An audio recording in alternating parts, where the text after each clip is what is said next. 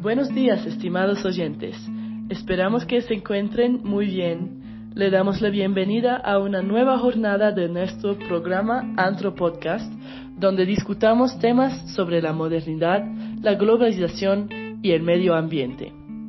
Les habla Lidia y el día de hoy tenemos un invitado especial para discutir las implicaciones que ha traído la globalización a Colombia y al mundo. Damos la bienvenida al señor Norberto. Señor Norberto, cuéntenos por favor un poco sobre usted, de dónde es, cuántos años tienes y a qué se dedica y en qué parte de Colombia vive hoy. Soy Norberto Chilito, tengo 58 años, nací en Bolívar, Cauca, exactamente en la vereda de Chalguayaco. Soy campesino orgullosamente y en este momento vivo en Bogotá, Distrito Capital, y me dedico a fabricar tacos para jugar billar tipo profesional. Como primera pregunta, señor Norberto, ¿Considera que ha cambiado la facilidad con la que se accede a productos internacionales en la actualidad frente a hace 30 años? Bueno, naturalmente, claro. Hace 30 años todavía había que ir a muchos lugares a lomo de bestia. En la actualidad nos movilizamos en un vehículo vía terrestre o en avión, pues siendo mucho más rápido y podemos tener lo que uno necesita en tiempo récord. Como segunda pregunta, ¿considera que la sociedad colombiana ha cambiado como producto de la globalización? Si es así, ¿podría darnos algunos ejemplos de los aspectos más notorios? Sí, claro, creo que hemos cambiado muchísimo.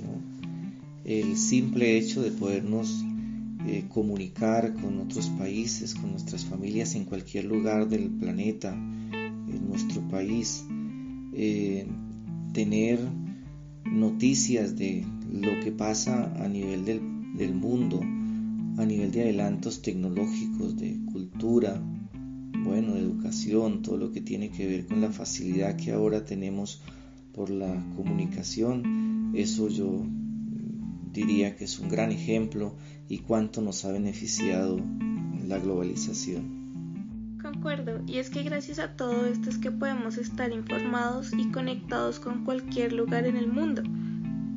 Y teniendo en cuenta estos aspectos, ¿ha notado un cambio significativo en la calidad de vida entre los entornos rurales y urbanos como un efecto de la globalización?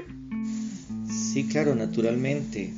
Eh, en la actualidad, mm, con base en los beneficios de la globalización, podemos ver cómo un médico puede llevarle a nivel virtual salud a un paciente en cualquier rincón del planeta, del país, en el campo, e incluso hasta practicar una cirugía desde su computador. Entonces yo diría que es un gran beneficio y todo esto pues ha sido con base en la globalización. Claro que sí, estos aspectos nos han ayudado y siguen siendo muy importantes. Ahora finalizando y cambiando un poco el enfoque, ¿considera que la globalización ha tenido grandes impactos en el medio ambiente o en la sostenibilidad del planeta?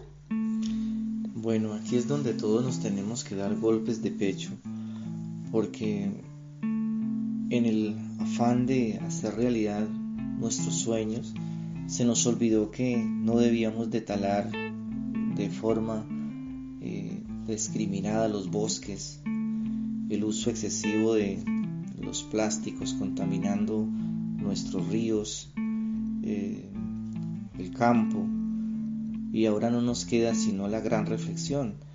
Y quería pues un mensaje importante para todos que cuidemos nuestro planeta, que dejemos de usar plásticos y que nos sumemos a el cambio que tenemos que hacer todos para que el recalentamiento no sea tan pronto o que por lo menos lo mitiguemos o en el mejor de los casos pues que lo paremos. En conclusión, la globalización ha traído grandes avances en materia de flujos de información e interconectividad. Sin embargo, de la mano de esta han surgido toda clase de nuevos retos. entre los cuales podemos encontrar la impersonalización, la alienación de los sujetos y finalmente la constante explotación del ambiente por cuenta de las industrias emergentes. Todo lo anterior sugiere plantear un modelo eficaz a largo plazo, garantizando la prosperidad y el desarrollo de generaciones futuras. Sin más que añadir, muchas gracias señor Norberto por ser nuestro invitado especial el día de hoy. A nuestros queridos oyentes, esperamos que hayan disfrutado el podcast. Los esperamos en un próximo capítulo. Muchas gracias. Hasta luego.